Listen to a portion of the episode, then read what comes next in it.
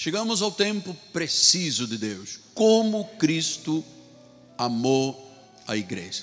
Nossa bispa está participando à distância, minha esposa amada, ah, com os nossos filhos, Davizinho, que já é um Davizão grande, está participando, Ana Laura. Davi já passou de ano, graças a Deus. Primeiro ano que eu não sofri. como como aulas online são maravilhosas, né? Nossa filha está terminando agora, vai acho que termina esta semana o primeiro ano do primeiro semestre da universidade. Estamos todos em paz com esta questão. Vamos lá, Efésios 5, 24 a 25. Glórias a Deus, glórias a Deus. Você ama a palavra? Você sente desejo de ouvir a palavra, de receber a palavra? Diz assim a palavra do Senhor. Efésios 5, 24 e 25. Como, porém, a igreja está sujeita a Cristo, assim também as mulheres sejam em tudo, em tudo, submissas aos seus maridos. Em tudo, viu? Em tudo, submissas aos seus maridos. Maridos, amai as vossas mulheres, como também Cristo amou a igreja, e a si mesmo se entregou por ela. A palavra é sagrada, é viva, não volta vazia. Vamos ouvir o Espírito Santo falar.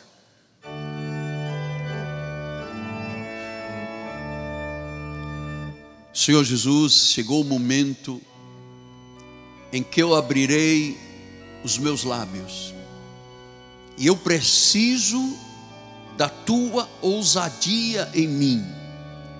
Eu preciso, Senhor, que o Evangelho seja anunciado e a revelação seja confirmada em cada coração, aqui ou aqueles que estão à distância, no Rio de Janeiro, no Brasil, em outros países, e eu me reporto em particular a Portugal, Angola, Moçambique, as antigas colônias de Portugal, que nós centramos o amor nelas em nome de Jesus. Deus seja louvado Deus seja engrandecido. E a igreja diga: Amém, Amém e Amém. Glória a Deus. Meus amados irmãos, minha família, santos preciosos, noiva, noiva amada, a minha amada, disse Jesus. Aqueles que não me procuravam eu os encontrei, aqueles que não me buscavam e eu me fiz presente, a minha amada igreja de Jesus, meus filhinhos na fé. Sempre eu começo as minhas mensagens como uma oportunidade dada por Deus em vida, de eu poder celebrar e louvar o nome do Senhor, e eu faço. Senhor, tu és o príncipe da paz, a paz que excede todo o entendimento, a paz que guarda os nossos corações e mentes Ó oh Deus, tu és a luz do mundo, tu és a nossa esperança, tu és a nossa paz, tu és a nossa salvação. Eu te louvo, eu te bendigo, com o coração, com a alma, com os sentimentos, mas com toda a minha força, eu te louvo e te bendigo. Amém. Então vamos lá ao ensino da palavra. Eu agradeço a Deus de você estar aqui esta noite. Você sabe que Muitas vezes, quando se fala de questões familiares, há muitas pessoas que deixam de vir à igreja. Isso é histórico. Todas as vezes que eu falo de família, algumas pessoas dizem: não, este é um assunto que eu não quero me envolver, querem continuar nos seus erros e deixam de vir à igreja, porque este é um assunto profundo, às vezes até instigante, intrigante e precisa de ser tratado. Está aqui na Bíblia Sagrada. Então, Paulo diz: Como, porém, a igreja está sujeita a Cristo, assim também as mulheres sejam em tudo submissas ao seu marido. Meu amado, minha amada irmã, minha filha, como a igreja está sujeita a Cristo, nós não temos outro viés no nosso ministério. Nós temos uma palavra viva que nos ensinou a estarmos submetidos a Cristo. E ele diz: que esta submissão que a mulher deve ter para com seu marido deve ser a mesma submissão que a igreja tem com Jesus. Ou seja, eu não posso ser uma pessoa na igreja e ser uma pessoa diferente lá fora. Aqui eu estou submisso a Deus, lá fora eu estou submisso a Deus. Aqui eu sou marido, lá fora eu sou marido. Aqui você é esposa, lá fora você é esposa. Então, por que que é preciso termos esse entendimento claro? Porque a nossa sociedade tem uma rejeição muito grande quando se trata das questões de disciplina. Quando se trata das questões de submissão, há uma, liber, uma liberdade, uma, eu, eu, acho que nem é liberdade, é na realidade é uma, é uma forma de agir totalmente contrária à Bíblia, é, que levou a mulher a pensar no feminismo, a pensar que não tem que submeter ao marido, que isso é coisa de antiga, que isso é coisa do romano, de grego, e na realidade nós temos aí casamentos esfacelados porque não se obedece às regras de Deus. Senhor, se Deus diz que a mulher tem que ser submissa ao marido e o marido tem que amar a igreja, não vamos nós discutir e achar que no modernismo isto não funciona. Funciona. A palavra é a mesma de ontem, de hoje e eternamente. Então, por quê? Porque diz que a mulher tem que ser submissa ao marido como a Cristo. E ele diz no versículo 23 que estudamos domingo: o marido é o cabeça da mulher, como também Cristo é o cabeça da igreja. Então, se Deus levantou esta bandeira espiritual, Cristo é o cabeça da igreja, o marido é o cabeça da esposa. Amados, é, nós temos que entender que aqui não tem nada a ver com subserviência, sujeição, humilhação, como muita gente pensa. Esta palavra mostra que, da mesma forma que a igreja se sujeita a Cristo, as esposas, as mulheres, têm que ser submissas aos seus maridos. Você quis casar, você quis constituir uma família, e você livremente, por amor, uh, por tudo que você sente a respeito do teu marido, a Bíblia diz que você tem que submeter, não é sujeição não é subordinação, porque perante Deus nós somos iguais, mas é o papel de cada um. O papel do homem é ser o esteio da família, é o provedor, é o sacerdote, é aquele que tem a responsabilidade da manutenção da família. A Bíblia diz que o homem tem que amar a esposa exatamente como Cristo amou a igreja. Então nós temos que entender que esta analogia da igreja e da mulher submissa ao marido, amados, podem acreditar, isto é perfeito. Todas as vezes que uma mulher livremente, porque ama o marido, diz: Eu estou aqui para ser a sua auxiliadora, eu estou aqui para ser a motivadora da sua vida, eu estou aqui para ser a mulher que lhe vai dar prazer de viver, e eu me submeto a esta relação, porque nós nos comprometemos no altar em fazê-lo. Isso se chama submissão da mulher. Onde pode doer? Onde pode ferir? Onde é que isto é contra a, a, sociedade? Não, se Deus colocou aqui desta forma, é desta forma, é perfeita. E esta é uma questão tão importante que nós estamos aqui nas vésperas de Natal, poderíamos estar ouvindo somente solos do piano com os hinos e com os sinos tão lindos, nós estamos aqui para tratar de algo de raiz, porque 45% dos evangélicos terminam em divórcio. 55% dos casamentos aí fora, seculares, 55, terminam em divórcio. Então nós precisamos de entender a, a mulher submissa não tem que tentar ganhar ninguém no grito e o homem que ama não tem que impor alguma coisa. Não existe isso aqui perante Deus tudo que diz respeito ao matrimônio é uma relação sagrada, onde cada um tem que levantar a bola para o outro. Eu estava conversando com o professor é, Ladeira e ele me dizia: Apóstolo, estamos falando sobre casamento, e ele me disse: Apóstolo, o casamento é como o frescobol. Nós temos alguma imagem de frescobol, bispo? Só para a igreja se lembrar do que é frescobol. Vamos lá. Olha aí, um, 30 segundos, só para lembrar. Pode dar a bola, partida, isso. Isso chama frescobol. O que, que existe no frescobol?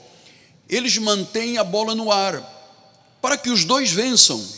Então eles levantam a bola um do outro e não ninguém perde. Então o casamento, obrigado bispo, o casamento é exatamente como o frescobol. Nós temos que levantar a bola um do outro, mano. Porque senão todos perdem. É como no tênis.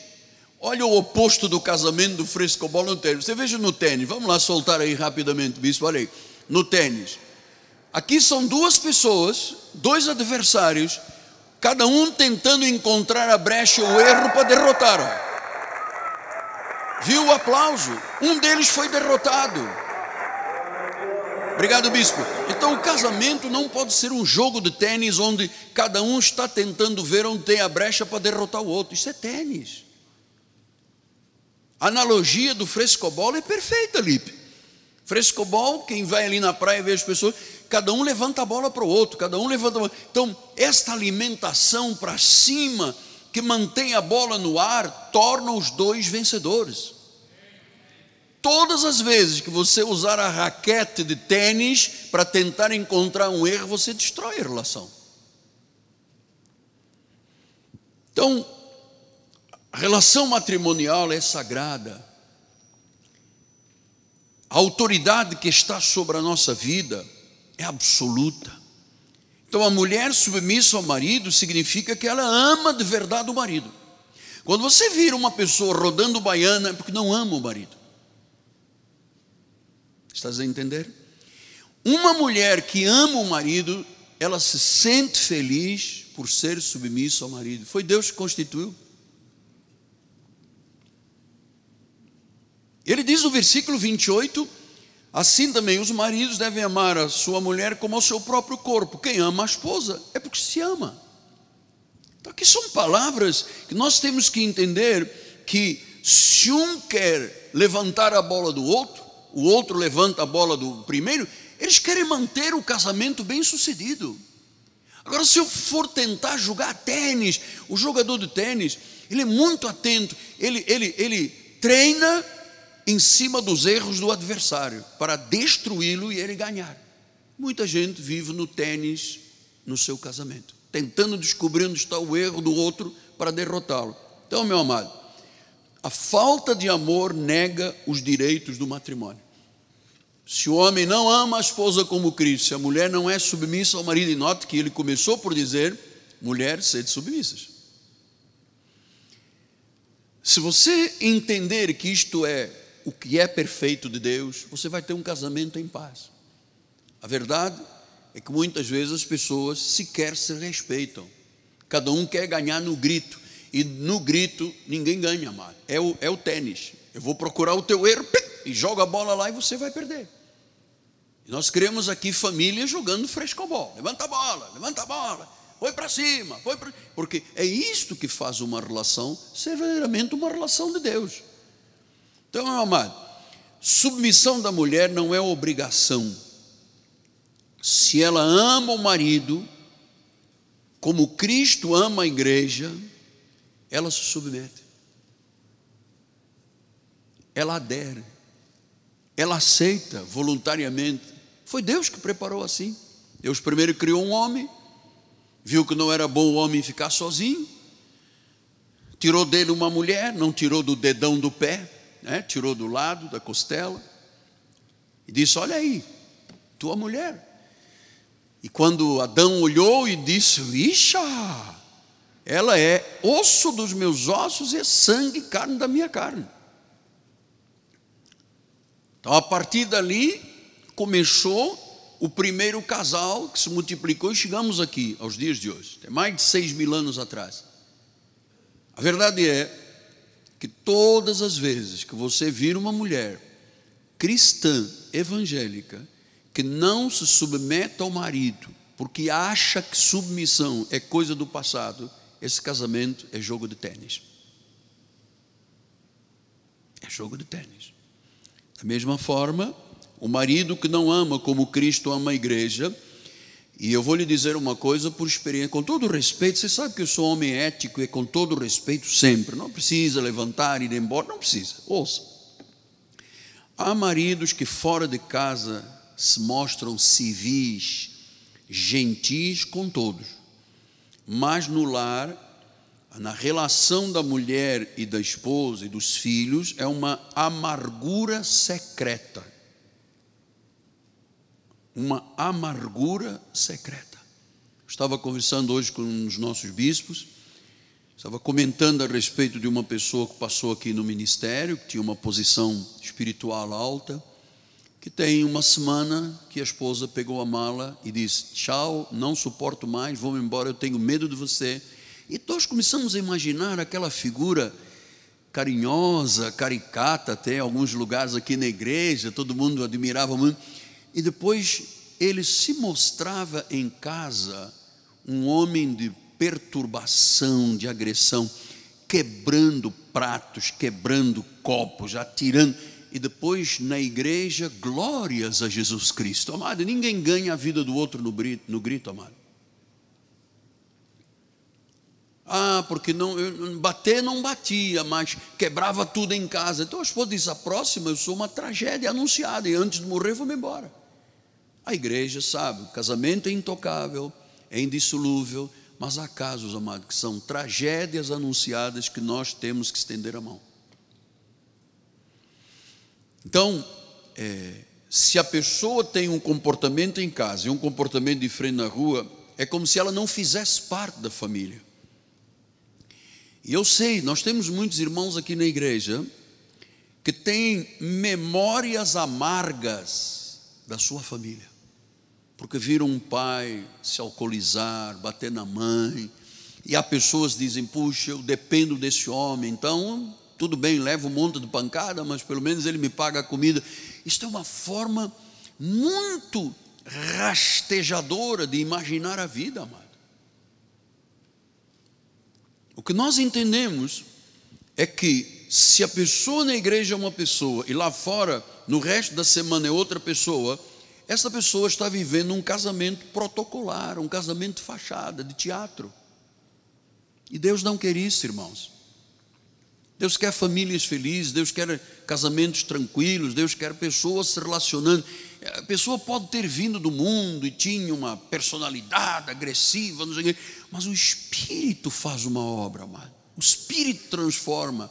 Nós temos casos aqui na igreja de homens que eram muito agressivos, de mulheres que eram muito mandonas, e com o tempo elas foram se enquadrando, e hoje são mulheres que dizem: Eu amo meu marido, estou submetido. O marido diz: Eu amo a minha esposa. Amém? É isso que Deus quer.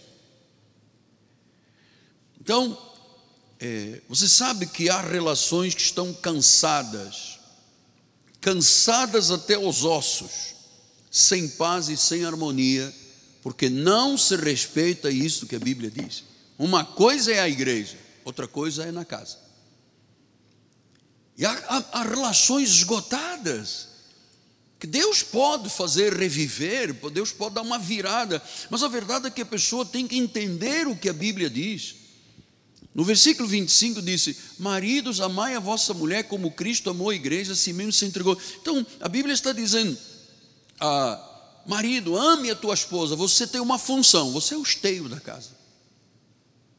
O esteio da casa é o marido.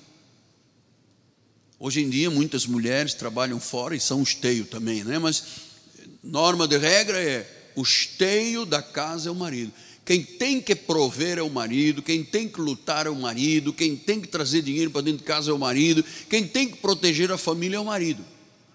E a esposa é auxiliadora, ela está lá para acrescentar, ela está lá para pegar o frescobol lá e atirar a bola para cima, e o outro também para cima, e cada um mantém a bola no ar. Mas muitos casais estão jogando tênis, estão esperando uma brecha lá do Nadal para dar um erro e dizer: está vendo? Perdeste. E não há perdedores na obra de Deus. A Bíblia diz: todos somos mais que vencedores. Então, amado, este é um dever supremo. Mulher, submissa ao marido. Marido, ame sua esposa. é dever de todos os crentes, amado. Você pode ter aqui um mês na igreja, ou já está comigo há 42 anos. Você tem este dever sagrado. É uma pena quando eu vejo mulher querendo jogar tênis em vez de jogar frescobol. É uma pena. É lamentável. É lamentável. Sabe, eu, eu, eu, eu fui reconhecido como juiz arbitral em Brasília. Tenho documentos, tenho a carteira e tudo.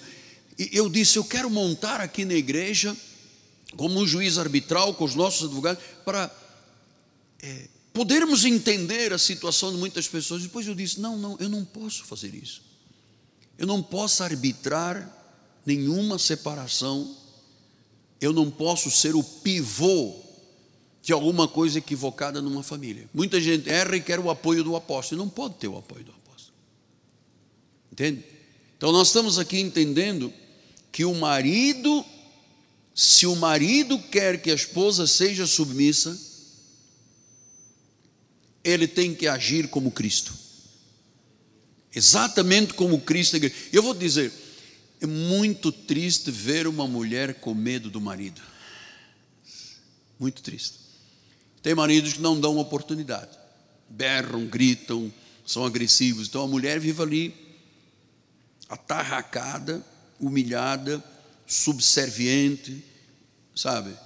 Aquela irmã que quer, pô, eu quero fazer a unha, ah, não vou dar dinheiro para unha, roa as unhas, né? bata com os dentes e tal. Tem, tem mulher muito sofrida, muito sofrida. Tem mulher que rejeita o marido sexualmente, tem marido que rejeita a mulher sexualmente. Isto são as brechas do tênis. Entrou uma brecha, amado, o diabo sabe como trabalhar nas nossas brechas. Então é bola para cima. O outro atira para cima, o outro devolve para cima. Eles querem ganhar os dois. O casamento da igreja é o casamento que os dois ganham. Então, é, o marido com a esposa tem que pensar assim: a esposa é a sócia da vida, a esposa é a mãe dos filhos, a esposa é a fonte de satisfação do marido. Então, essa coisa, nós vamos estudar daqui a pouco. Essa coisa de, ah, porque você fica lá e eu fico aqui. Amado, não tem pecado maior do que a abstinência de relações entre um homem de Deus e uma mulher de Deus. Por mais desculpas que a pessoa dê, não existe. Então, a mulher é a sócia da vida, é a partner, é, é a fonte da satisfação. E se o marido quebra coisas, impõe grito, e abre os olhos, e a mulher fica deixando de usufruir da relação num casamento, isso é totalmente contrário a Deus. Crisóstomo, o grande pensador grego, ele diz assim: o casamento não deve ser pelo terror ou pelas ameaças, mas pelo amor e pela gentileza. Então, como Cristo amou a igreja, Cristo nunca falhou com a igreja, nunca abandonou a igreja, nunca virou as costas à igreja, nunca permitiu um abalo na igreja para dizer: olha lá. Não. Ele sempre foi o protetor da igreja. Em Gálatas 2,20 diz: Logo não sou eu quem vive, é Cristo que vive em mim, e esse viver que agora tenho na carne, eu vivo pela fé no Filho de Deus que me amou, a si mesmo se entregou. Romanos 8,32: Aquele que não poupou seu próprio filho, antes por todos nós o entregou, porventura não nos dará graciosamente com ele todas as coisas. Então você veja como é que Cristo amou sacrificialmente. Onde está este sentimento? Onde está o sentimento da submissão?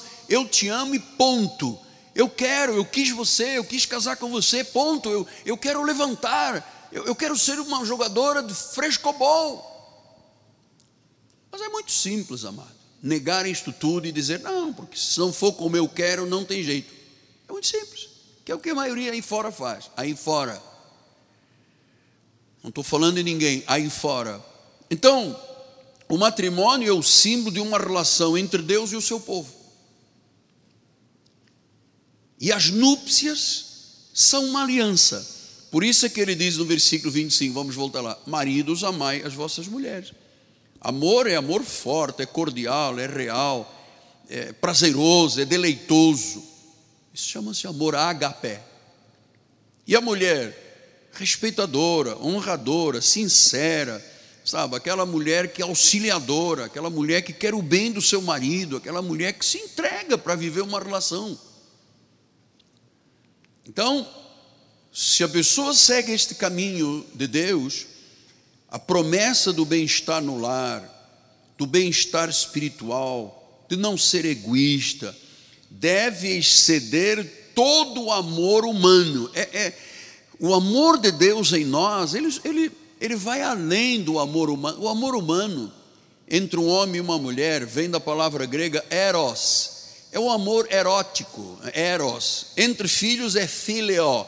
É o sentimento de um pai e de uma mãe por um filho é fileo.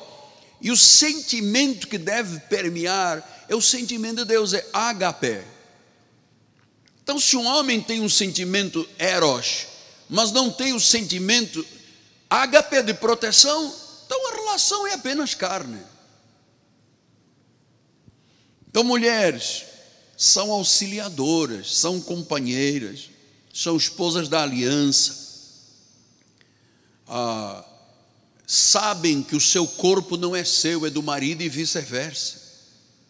A mulher deve ser a glória do marido. Eu vou repetir porque alguns não ouviram. A mulher deve ser a glória do marido. Essa é que é a verdade. O homem tem que cuidar da esposa como cuida de si. Ninguém merece ser mais cuidado e protegido que uma esposa submissa. Uma esposa submissa, ela merece ser cuidada e protegida.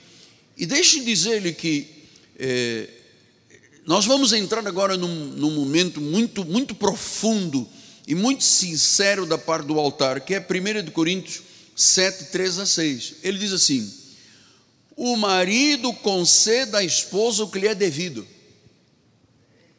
E também, semelhantemente, à esposa o que é devido. Então, todo mundo sabe que quando se casa, tem vida conjugal, tem vida sexual, tem vida de beijo, tem vida de abraço, tem vida de tudo, é o casal. Então, se o marido não concede à esposa o que lhe é devido e a esposa não concede ao marido, onde está o casamento? Versículo número 4. A mulher não tem poder sobre o próprio corpo e sim o marido. Também, semelhantemente, o marido não tem poder sobre o próprio corpo e sim a mulher não vos priveis. Ah, não vos priveis um do outro, salvo talvez por mútuo consentimento, por algum tempo, para vos dedicares à oração, mas novamente vos ajuntardes, porque se o casal se priva um ao outro de vida conjugal, de beijo, de abraço, Satanás vai tentar pela incontinência. E tenta ambas as partes. Vai tentar. Então, lembro de uma história que eu conto aqui nas mensagens de família, que um dia eu recebi um casal da igreja, lá em Piedade, de presbíteros, e a senhora entrou muito nervosa no meu gabinete e disse: Fala com meu marido aqui, há nove meses que nós não temos relação, ele me evita, ele me escusa.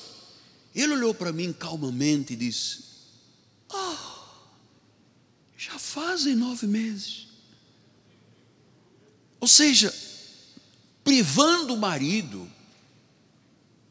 Tem marido que priva a esposa, tem esposa que priva o marido. Amado, quem lhe fala é a experiência de anos e anos de ver como Satanás tenta por causa da incontinência. E este, isso vos digo como concessão e não por mandamento. Então diz: isto aqui não é um mandamento, mas é uma concessão. Então diz que Satanás é tão astuto que ele se mete na vida de um casal quando o casal se priva um do outro. Então, tem gente que já tem muito tempo privado. Já nem é mais ovelha que faz, é, aleluia. Irmão, há quanto tempo você não tem relação sexual?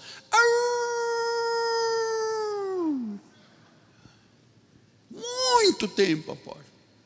E Satanás sabe quem, quem é que joga com esta questão, se é fresco ou bom, para levantar a bola um no outro, ou se é tênis para encontrar a brecha ou não. Não estou entendendo essa analogia, bispo, estão entendendo? Então, ah, Satanás trabalha na vida do casal pela incontinência.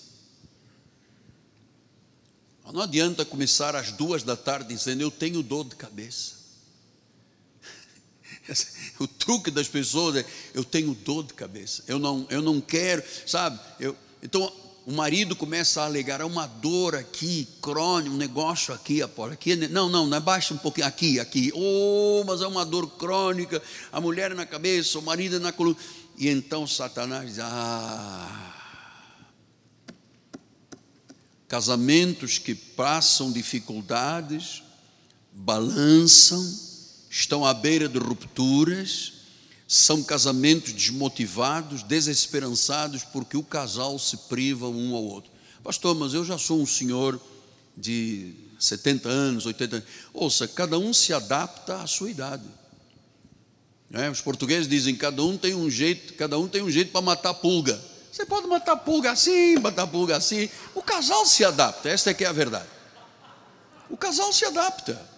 Não é possível um casamento de 50, 60 anos ter a mesma jovialidade de um casamento de 20 anos. Cada um se adapta. Agora, não pode ser privado. Não pode ser privado. Isso são medidas que salvam os casamentos, amado. São medidas.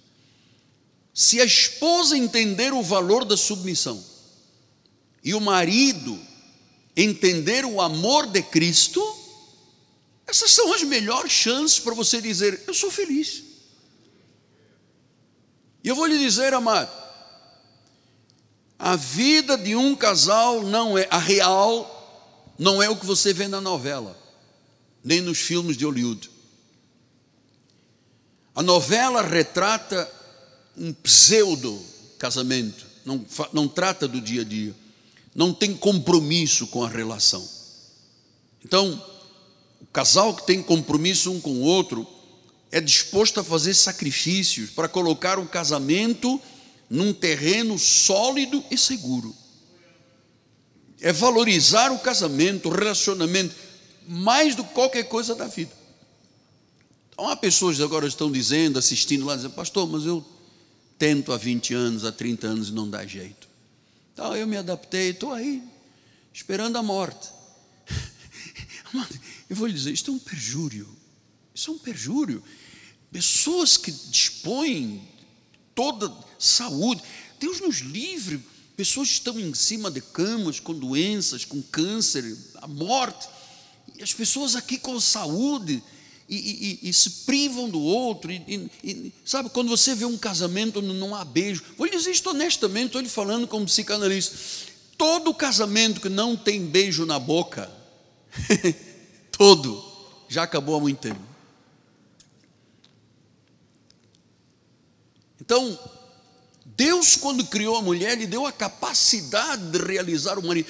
Um homem só é realizado com uma mulher, amado. Uma mulher só é realizada com um homem. Foi Deus que criou isto. Então, uma vez que eu entendo, eu tenho que amar como Cristo e a mulher tem que ser submissa, não adianta tentar jogar tênis dentro da família, onde o tenista viu a posição do outro e pum, atira-lhe a bola para lá, o outro vai e não consegue pegar. E o outro sai, glória a Deus, ganhei, derrotei o outro. O casamento não pode ser assim. O casamento tem que ser fresco, bom. Tira para cima. Para cima. Para cima. Esse é o casamento evangélico. Tem muita gente aí chorando, mano. Baba e ranho. Porque as pessoas não sabem que Satanás se mete na vida delas exatamente nessa área. Senhora deste ministério, não priva o seu marido. Vemos, você já tem muitos anos de casado. Tem jeito de amar, cada casal se adapta à idade. Cada casal se adapta à idade. Ah, mas eu já tenho um cabelo branco. Não importa o cabelo branco, azul ou amarelo. Cada casal se adapta à sua idade. Pastor, mas é possível um homem com 85 anos desejar a esposa? Mas é claro que é possível. Agora ele tem que ser correspondido. Senão ele morre lá sozinho, abandonado, vendo televisão, sem energia nenhuma, achando que a vida acabou e agora só são os netos e acabou, vou morrer depois. Não existe isso aqui. Deus foi tão bom que ele deu uma, uma taxa de validade grande ao homem e à mulher. Nós temos hoje conhecimento de senhoras com 70 anos, 80 anos, têm uma vida conjugal normal com o senhor que tem já 78, 80 anos, 80 Hoje em dia, amado, não tem mais como era como os nossos pais. Meu pai, eu tive 18 anos de comunhão com meu pai e minha mãe. Papai morreu quando eu tinha 18 anos. Eu vi uma vez, uma vez, a minha mãe foi pé ante pé meu pai estava sentado, ela foi, deu-lhe uma, um selinho, uma bitoca. E o meu pai disse: Cuidado, olha as crianças, o que, que elas vão pensar de nós? Você quer ver filhos felizes? Filho feliz é filho que vê pai e mãe no verdadeiro amasso. Desculpa, não, não saia da igreja, não, agarrados um ao outro. Todo filho aprecia o amor de um pai e de uma mãe. Pode acreditar filhos ficam, ficam com ciúmes, né? Que não imagina que meu pai está pegando a minha mãe, não imagina. Mas eles ficam muito felizes de ver papai e mamãe muito felizes. E não há muita felicidade se não for frescobol, porra para cima. Quando o casal joga tênis em casa, mas tem mais nada, é tênis. Ver o que que. Você já viu um jogo internacional de tênis? Federer com Nadal, sabe aquele que faz, puxa as os dois são especialistas, campeões mundiais, eles vão em cima do erro do outro. É, uma, é um pé que está mais para o lado, ele vai lá pá, e joga-lhe a bola em cima. Porque o tênis é para derrotar o outro. Frescobol não. É para manter a bola elevada. Então eu queria deixar aqui algumas, alguns pensamentos que vêm ao meu coração que eu acho importantes, de princípios bíblicos. Ah, Primeiro, elogie sempre o seu cônjuge. Cantares 4,7 diz: Tu és toda formosa, querida minha, em ti não há defeito. Como é que chama aquele negócio que aparece na perna? É? Celulite e a outra é? Estria. Você, tu, as tuas estrias são perfeitas.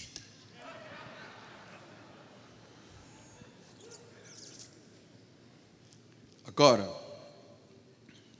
se o marido elogia a esposa, a esposa não pode criticar o marido. Tem que dizer: Oh, que barriga linda, gente. Parece de chope, mas é lindo. É do meu marido. Então, o elogio múltiplo, um ao outro, o elogio. Elogia a mulher, elogia a esposa, elogia o marido.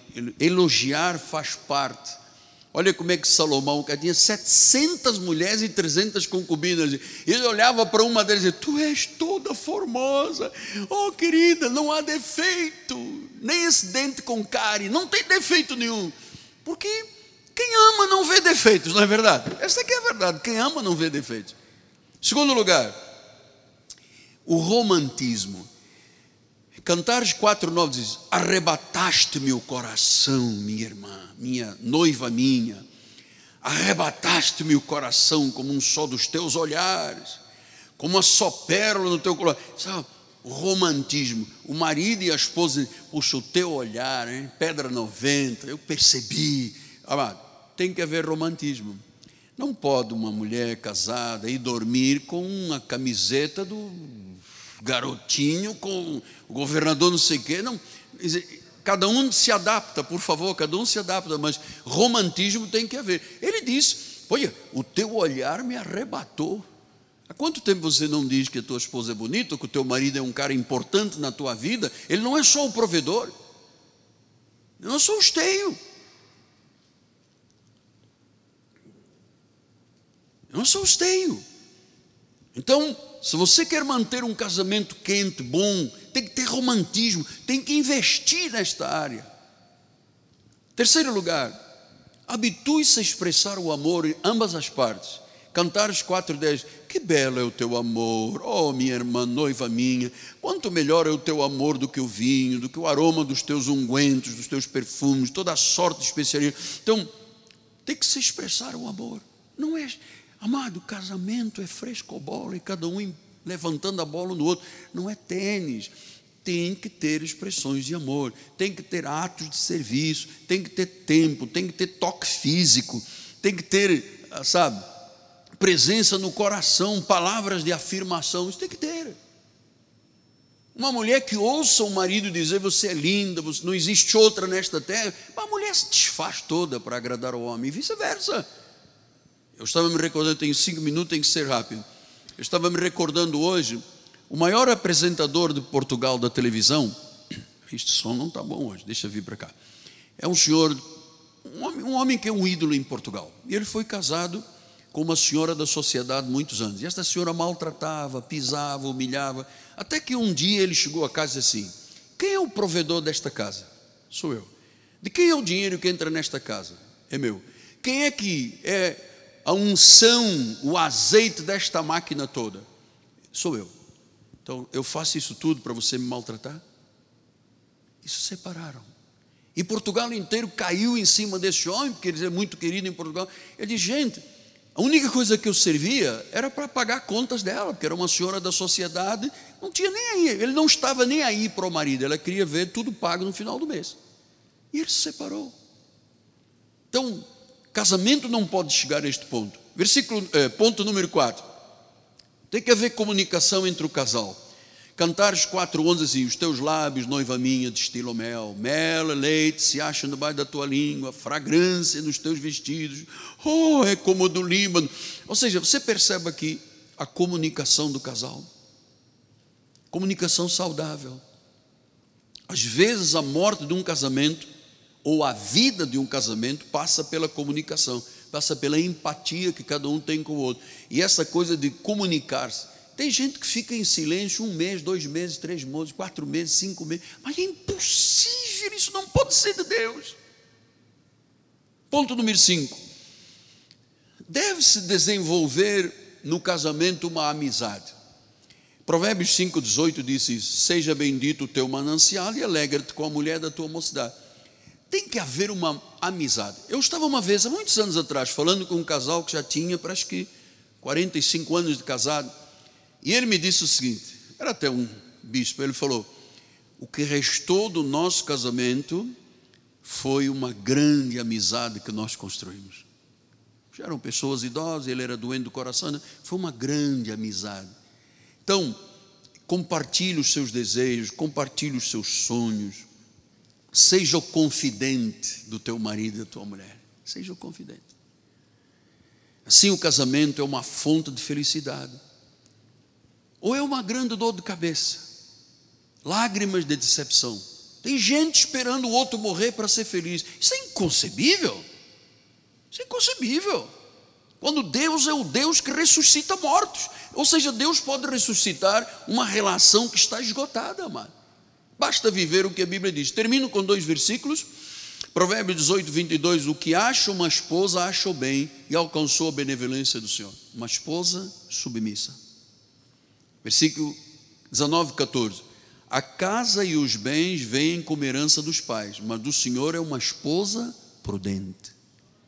O cara pode ter muito dinheiro, se a esposa não for prudente, destrói um casamento. Você está entendendo?